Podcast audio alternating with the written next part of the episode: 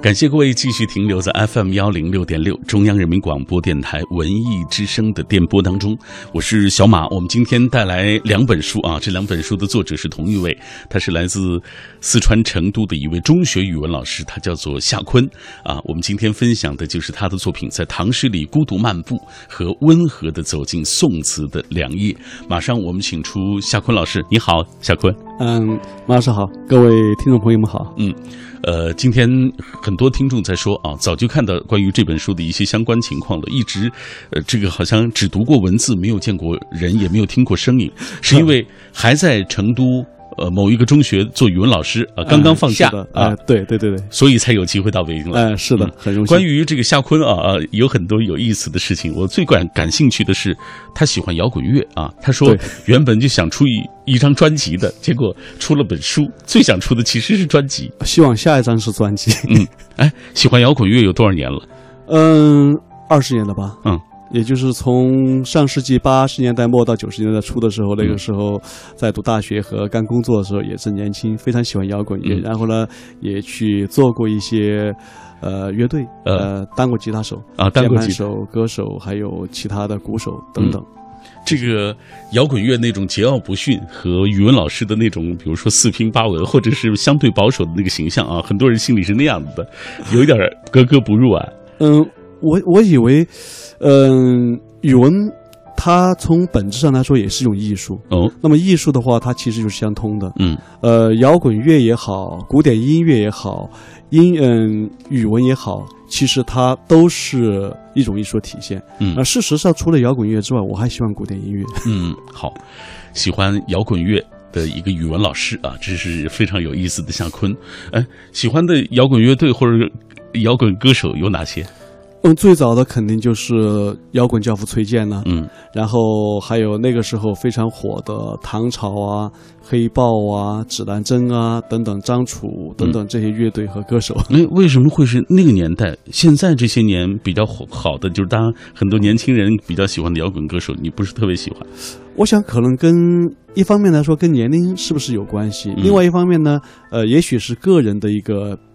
评价问题，我并不认为现在的摇滚乐，嗯，能够超越九十年代初中国摇滚乐的一个水平。哦，所以说觉得可能爱好就不是那么深了。嗯，比如说咱们举个例子吧，呃，我知道你特别喜欢呃这个呃唐朝乐队啊。对啊，为什么喜欢这支乐队？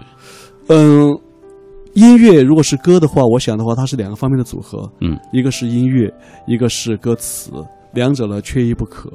嗯，总的说起来，其实中国摇滚乐在当时来说，它的音乐的成分成就可能还比不上，呃，同期或者早期早一点的欧美的摇滚音乐。但是呢，从文学的角度来讲，我认为当时非常多的摇滚乐队他们的歌词写的相当棒，嗯。嗯，所以包括这个唐朝乐队的《梦回唐朝》，嗯。嗯，也包括黑豹乐队的这个《无地自容》，嗯，指南针乐队的《回来》，当然还有崔健的很多从呃一无所有到新长征路上的摇滚，嗯。等等这些歌曲，嗯，比如说你这个特别呃这个呃有了一首，就是你特别写到了一首，就是呃唐朝乐队的《梦回唐朝》啊，你看他这个歌词写的真。棒，对，如今再来。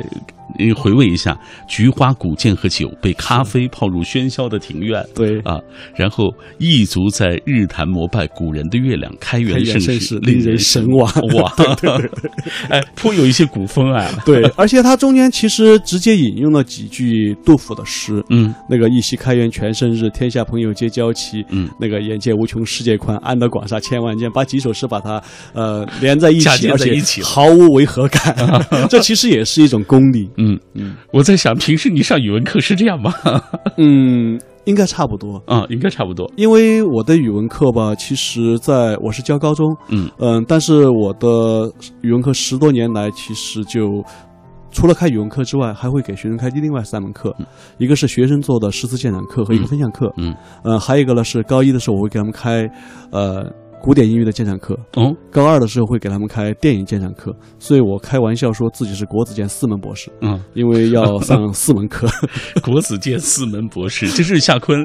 呃，我们今天非常荣幸的能够请到他啊来做客我的节目，呃，为大家带来他的这两部他的作品啊，这是很多读者非常喜欢的，在唐诗里孤独漫步和温和的走在宋词的良夜。呃，今天在节目进行的过程当中，也有很多的朋友通过微信、微博再来跟我们保持紧密的联络。我们来读一几位朋友的留言吧。嗯好的，记忆长歌说，唐诗宋词可谓传统文化的双峰并峙啊，名家如云，是佳篇四海，古今解析复读的选本是层出不穷，温和的走进宋词的良夜，书名就透出了对宋词的一抹柔情。夏夜与燕柳苏心唱和往返啊，而在这个唐诗里孤独漫步，字里行间与李杜、白梦心游畅叙，或者边塞豪情驰骋楼兰，或者沉醉盛唐把盏对月，文化向导夏坤老师多年将这个教学体悟也融入其中，引领读者穿行于诗词的曲径深幽处，怡情也怡心。这文采不得了，写的真好。好，呃，今天我们请到夏坤来分享他的这两部作品，在唐诗里孤独漫步和在呃温和的走在宋词的两页。来，通过一个短片，我们认识一下夏坤吧。作者夏坤，七零后，本想做音乐，因考了师范只好当老师。毕业后开始教一群七零后，现在成天跟一群零零后厮混，于是发现教育最浪漫的事就是孩子长大我变老。爱看电影，爱听音乐，有时间也写字儿，写了不少文章，出了几本书，多染指教育、历史、音乐、电影、诗词，但最想出的不是书，而是专辑。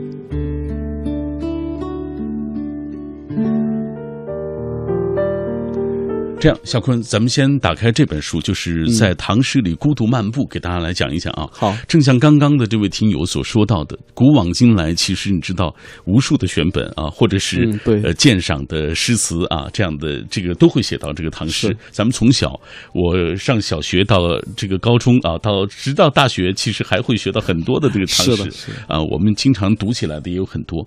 我就在想。大家有这么多的这种诗词鉴赏的这种这种角度啊、方向啊，或者说版本啊什么的等等啊，你这本怎么写？给大家来讲一讲。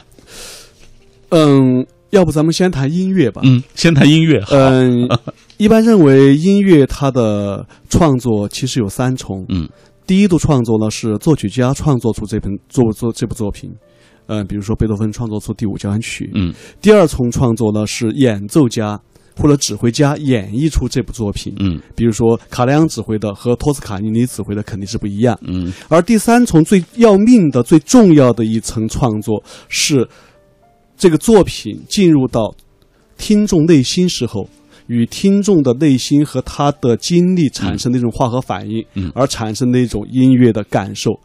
那么可能就会造成这种情况，就是呃，不同的人会有不同的感受。嗯，个体生命它和个体生命的这种对撞击啊一。千个人眼里面有一千个哈姆雷特。嗯嗯，这个是在音乐。我想的话，呃，文学也是这个样子。嗯，唐诗、宋词源远流长，嗯嗯，著家繁多。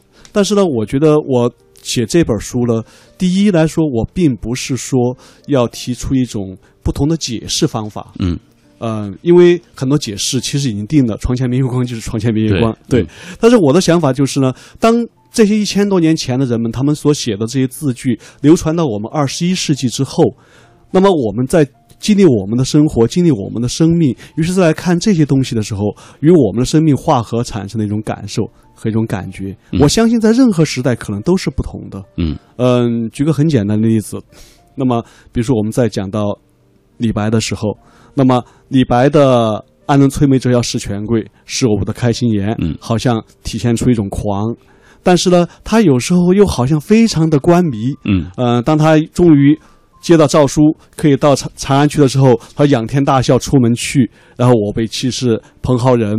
嗯，或者说呢，西海长呃，西在长安醉花柳，武侯七贵同杯酒、嗯等等。但是我在看这首诗的时候，我看到的是什么呢？我不是看到一个好像是我们经常所说的一个蔑视权贵李白，嗯而是看到一个真实的李白。嗯一个真实的李白，他会在呃世俗的利益，以，个人的追求，呃出世的这种潇洒与入世的功名之间挣扎、嗯徘徊、矛盾。其实这种矛盾就不亚于哈姆雷特的 “to be or not to not to 嗯 be”。那么我想的话，其实李白用他的诗给我们描绘的是他最真实的一个人生。嗯，那么我们在今天再来去呃了解李白，也许呢会感觉到，呃，这是一个非常真实的人，嗯不是一个做作的，也不是一个被某种呃口径统一了的人。那么这对我们自己的人生，我想是非常有启发的。嗯。哎，这是一个呃，刚刚呃，夏坤已经给大家介绍了啊，这个正所谓音乐，每一个人和他相遇的时候，都会有产生不同的这种情感的体验一样。是的，呃，就是每一个人笔下或者思想当中的对于唐诗的解读，也有一些角度或者是方法的不同。是的啊，所以他写到了他的这本书啊，这个在唐诗是呃在唐诗里孤独漫步啊，他这个漫步得出了怎样的一些体会？接下来我们也继续透过一个短片，我们也来听一听。好。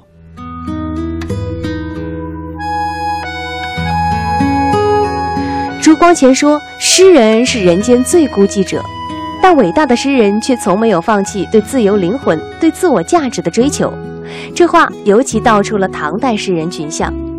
陈子昂的“前不见古人，后不见来者”，悲壮地抒发出一种积极进取、得风气之先的伟大孤独感。王维“行到水穷处，坐看云起时”，则表现出一种恬静优美的孤独之境。李白的“独坐敬亭山”表达了独与天地精神往来的饱满的心；柳宗元的“独钓寒江雪”则肯定了对自我价值的认知。就是这样，唐诗艺术化地记录了诗人们本真生命的一次次敞亮。在唐诗里孤独漫步，作者夏坤把唐诗放回历史的大背景下去读，以唐诗发展的轨迹为线索，突破传统，结合音乐、电影等审美对唐诗进行知识性解读。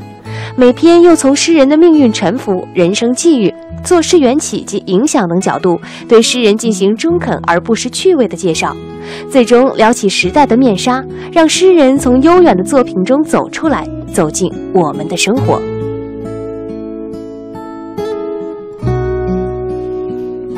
透过这个短片，我们进一步了解了，呃，刚刚我们介绍在唐诗里孤独漫步啊，呃，有二十几年教龄的夏坤啊，在写这本书的时候，也是倾尽了自己这些年对于所谓古唐诗的一些理解啊。呃，今天很多朋友在我们的微博、微信当中在分享他们听到你说的种种的感受啊。嗯呃，有人说你和这个传统意义上感觉的那个语文老师不太一样啊。是他但是他问了一个问题：嗯你如何就是让孩子们，因为你教的是高中啊，我们知道高中的课业负担已经很重了，最重要是压力，就是分数的压力很重啊。对你如何让他们在考一个好的成绩，语文成绩和让他们在这个享受唐诗宋词的美好之间找到一个平衡？嗯这个很难，我觉得。嗯，首先呢，这个唐诗宋词，它首先是我们的教学内容之一。嗯呃，从功利的角度来说，呃，不管是考试还是高考，那么它都是要考的。嗯，所以说我们在这方面加强一些呢，其实也是为学生的考试做准备，这个是一方面。另外一方面呢，我就觉得，呃，我喜欢一句话，嗯我们不仅要有股市，还得要有诗和远方。嗯作为教育者，我想的是，我们的立场应该是站在为学生的终身的生命幸福为好美好嗯这个角度去考虑。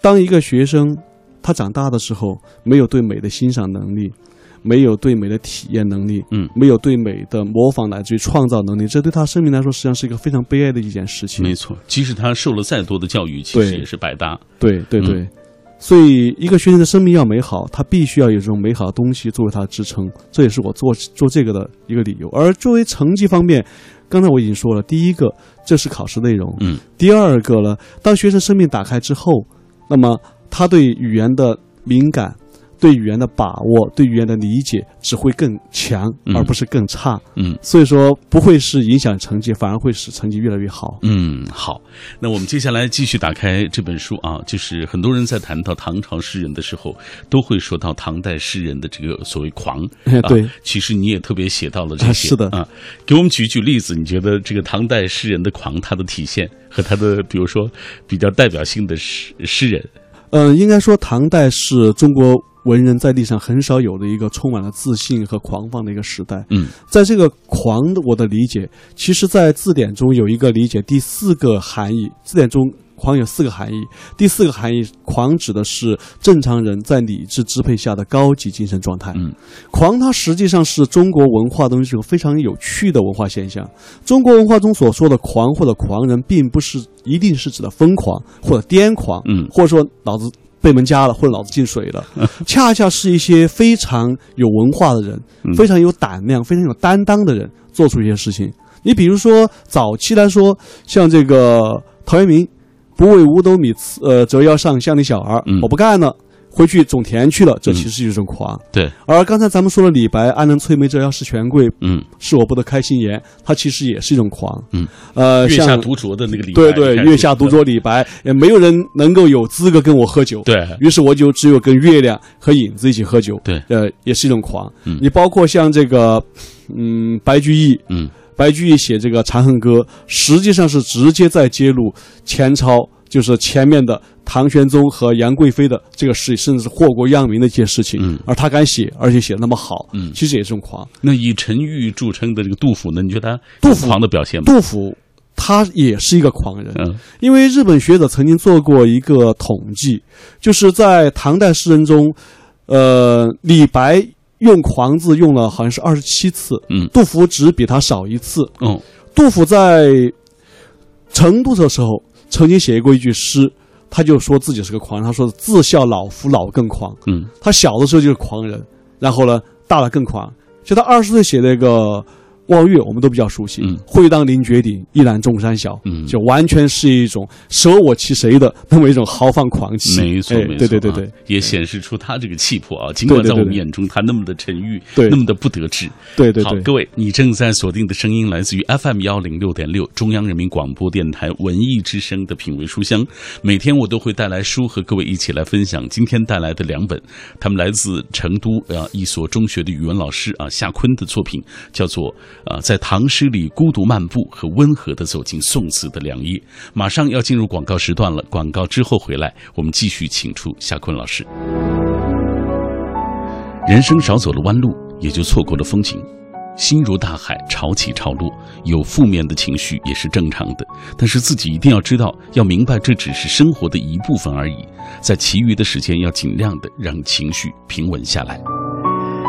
读书把自己安放在文字当中，也能够让情绪慢慢的平稳下来吧。所以每天晚上我都会带来一本书，或者是自己安静的阅读，或者是和作者编辑的热烈分享。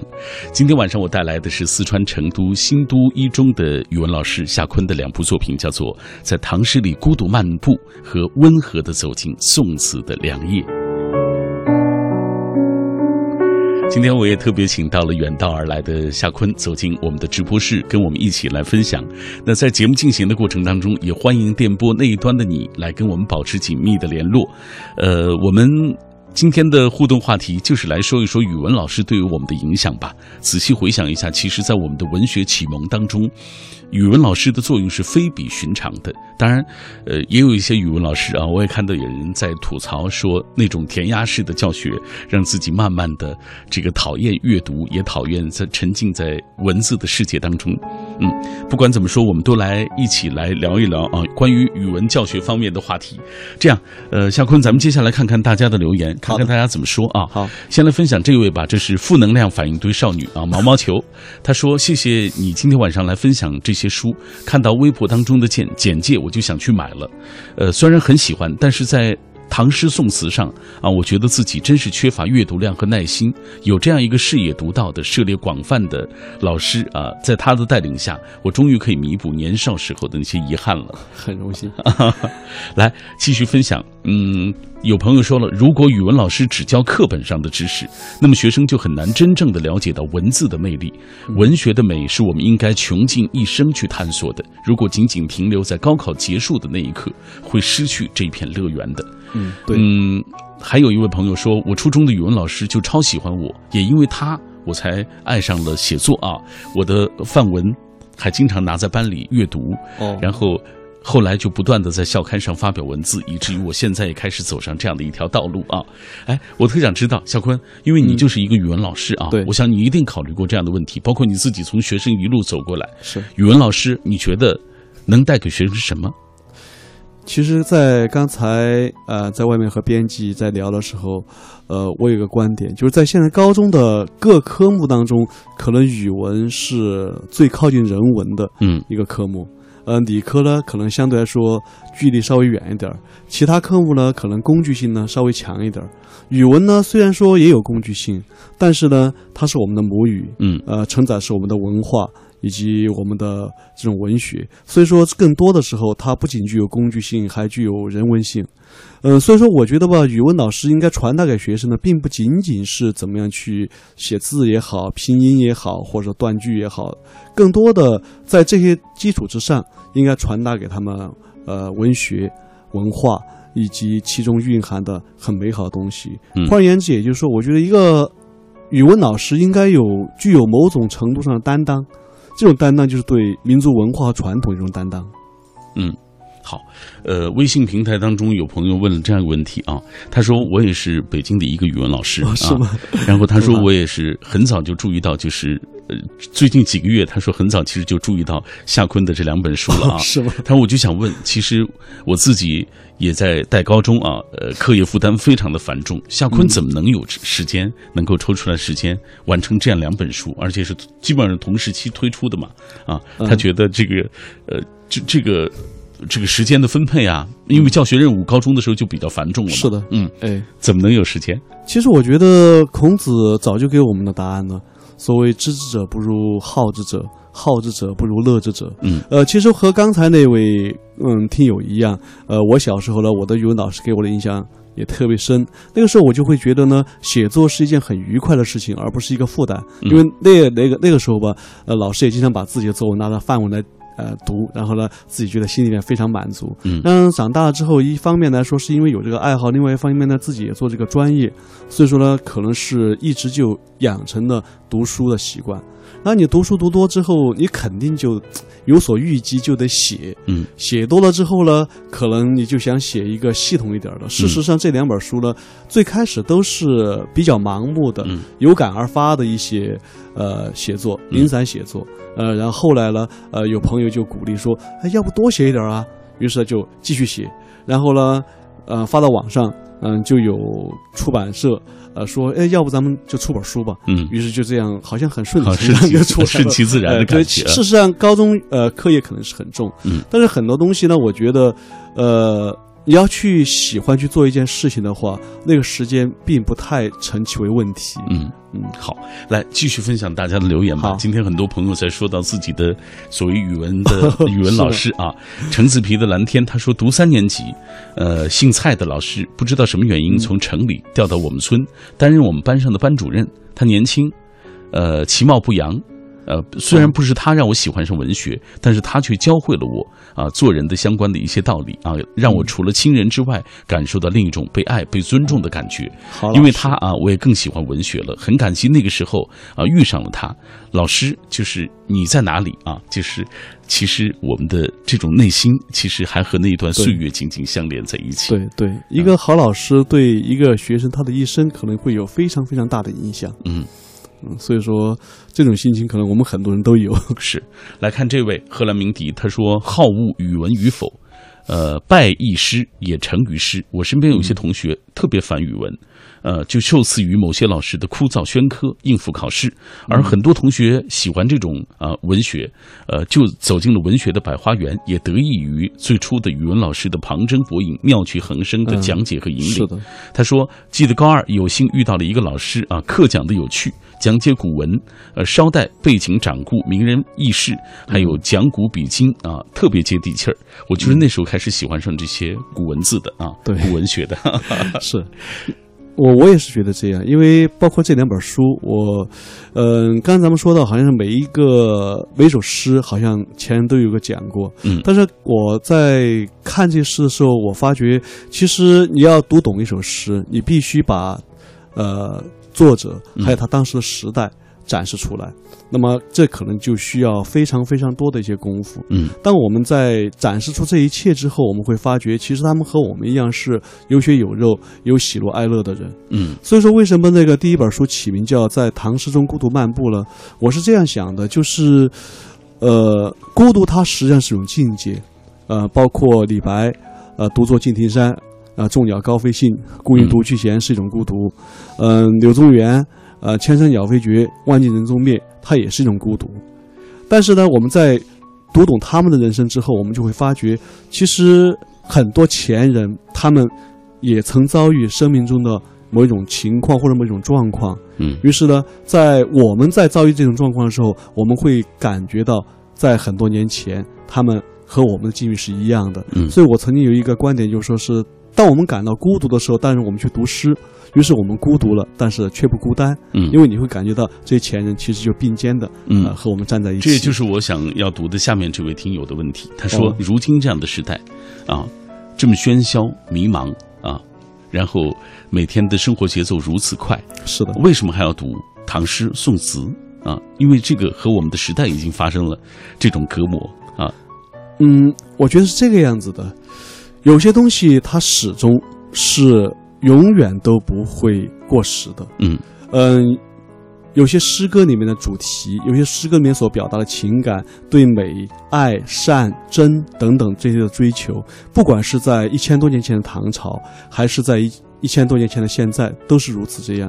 所以说，当我们去暗恋一个女孩的时候，也许我们想起的是“蒹葭苍苍，白露为霜”，是《诗经》。嗯呃，也许我们想表达对自己最心爱的人的爱意的时候，你会跟他说“执子之手，与子偕老”嗯然后，也许你在外地出差想家里的时候，你会想“青青河边草，绵绵似远道”。嗯，或者呢，就是“床前明月光，疑是地上霜”。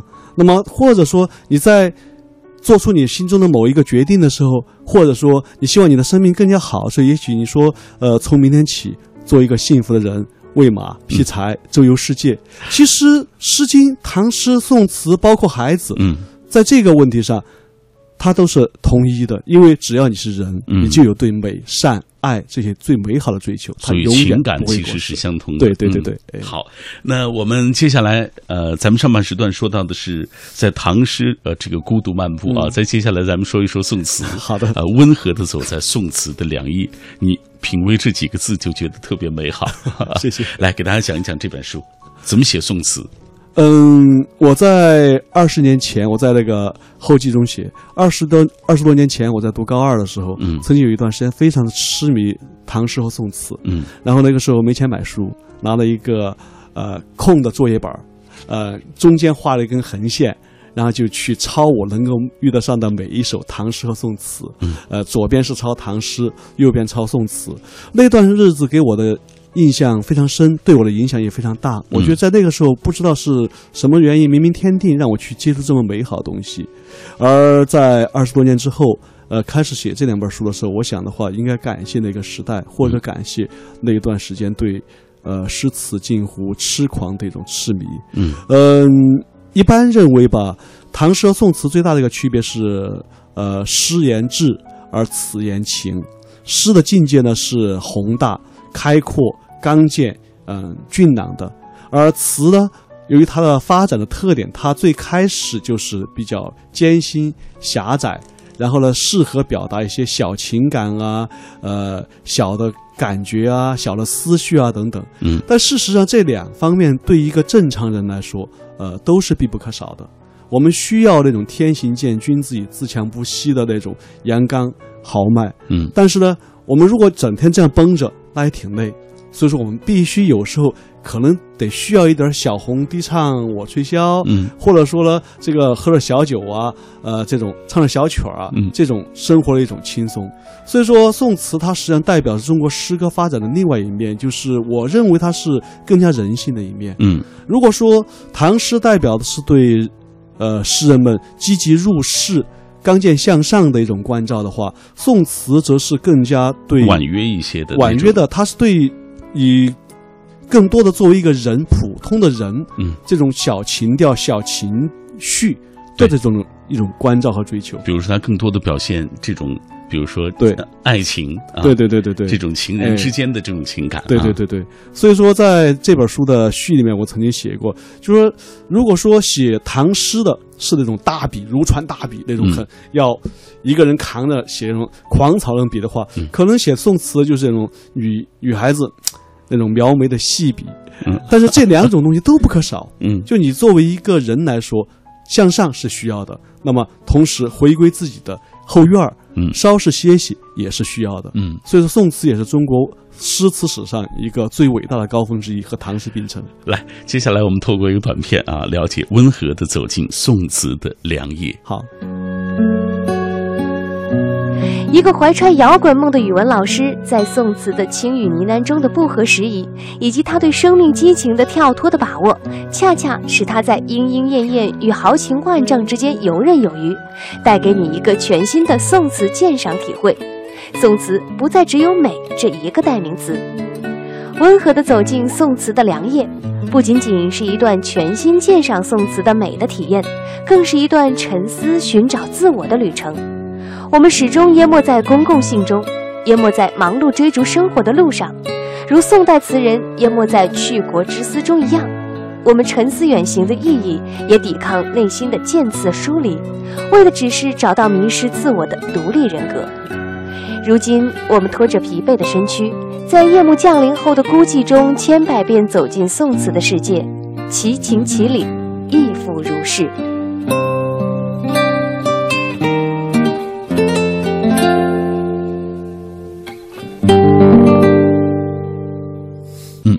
美好的音乐啊！今天晚上我们也有美好的唐诗宋词跟各位一起来分享。但是因为时间的关系啊，呃，可能我们不能特别详细的为大家介绍所谓这个温和的走进宋词的良夜当中所有的这个部分啊。嗯，有一点我发现，哎，你说到这个宋词之旅，竟然是从这个李白的词开始 说起的而且你提到的这首《忆秦娥》还有很多的争议，有人说这并不是他写的是，啊。哎，对，嗯，原因是这样，因为虽然说是宋词，但是呢，我希望能够从它的发展，嗯、开始写，而有考证的宋词的发展其实起于初唐，呃，包括沈佺期也好，包括李隆基、唐玄宗也好，都写过这个词，所以说呢，呃，我就把这个开端列到这个时候。嗯。那么，李白这首词的确是有争议，在我的书里面也提到有争议。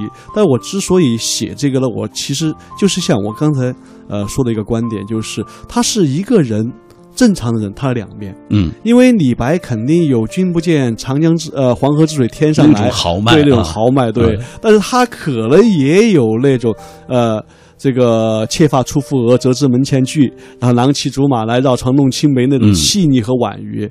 那么，所以说，呃，假如说史实，呃，可以考证，我觉得这首词很有可能是他写的。那么，这也就证明的词在人生中另外一个方面，它是不可或缺。嗯嗯，嗯，然后我注意到你写的词啊，对于一首词的这个解析，呃，还有一些，比如说有一些典故啊，比如说这个这首词就《忆秦娥》，我想起来就是“霸陵伤别”这句啊对，他说“年年柳色，霸陵伤别”。这个霸陵其实在好多的诗词当中都出现过，，对，有考证到底是哪儿吗？它本身就是长安附近的一块地方。嗯然后那个地方呢，离别的人经常就在霸陵上面，就在那个地方送别。嗯所以说，不管是唐诗还是宋词，很多都要提到霸陵。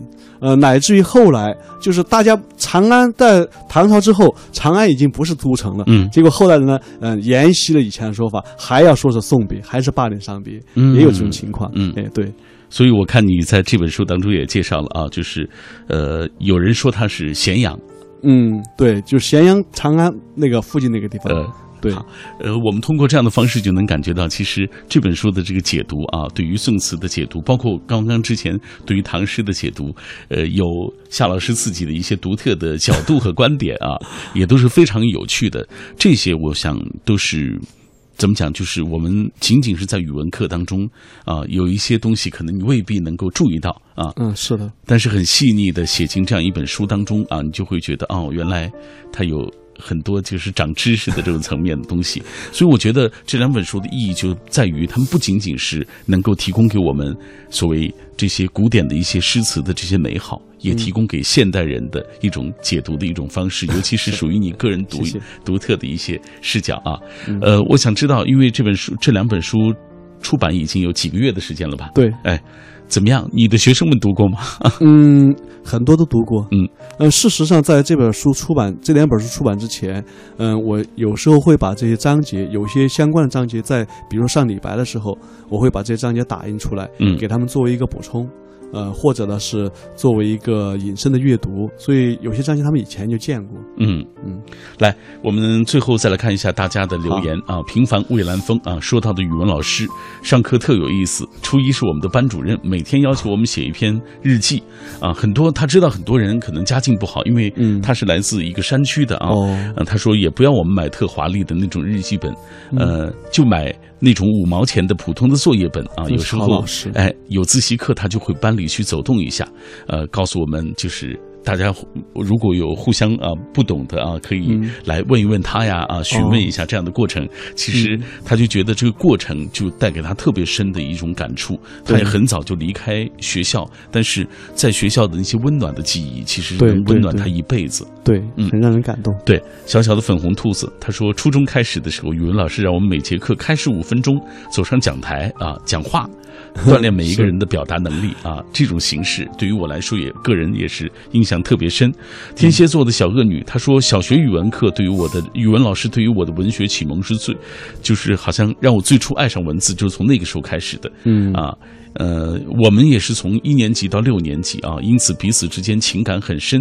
课堂上他总会用比较激励的语言鼓励孩子们啊，即使回答错了，也会给予微笑。他说这样的微笑的过程也是一个很快乐的一个过程，对。一个啊不断的汲取营养的一个过程，非常好老师。你看，老师在孩子的心中，对，其实扮演了非常重要的的一个角色。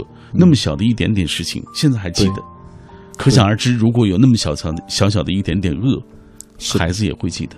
所以说老师肩上责任很重。嗯，好，今天我们非常开心啊，能够请到远大远道而来的夏坤老师，呃，和大家一起分享了他的这两部作品，就是在唐诗里孤独漫步和温和的走进宋词的良夜啊，很感谢。好谢谢大家哎，谢谢感谢听众朋友收听今晚的品味书香。